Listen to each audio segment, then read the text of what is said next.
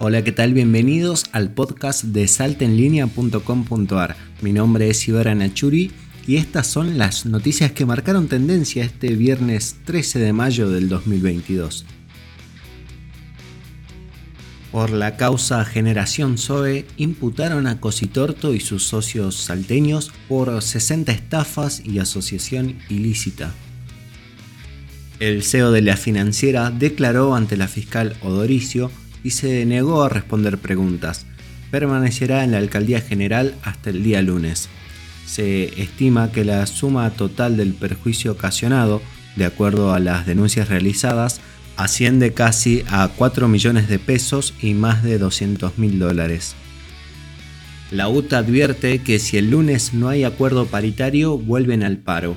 Desde la UTA señalaron que el día lunes termina la prórroga de la conciliación obligatoria por lo que si no se logra un acuerdo hasta ese día, se iniciarán las medidas de fuerza.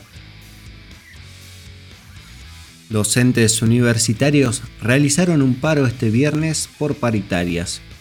La Conado Histórica realizó hoy un paro nacional por 24 horas en reclamo de la urgente convocatoria a la paritaria salarial y reclamaron que ningún salario quede por debajo de la inflación.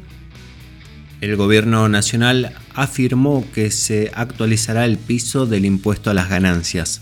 El ministro de Economía de la Nación, Martín Guzmán, dijo que se actualizará el piso a partir del cual los trabajadores en relación de dependencia pagan el impuesto a las ganancias en función de la evolución de la inflación. El nuevo piso, según estimaciones en diputados, pasaría de los más de 226 mil pesos a 265 mil pesos de remuneración bruta y la actualización se realizará a través de un decreto. Estas fueron las noticias que marcaron tendencia este viernes 13 de mayo del 2022.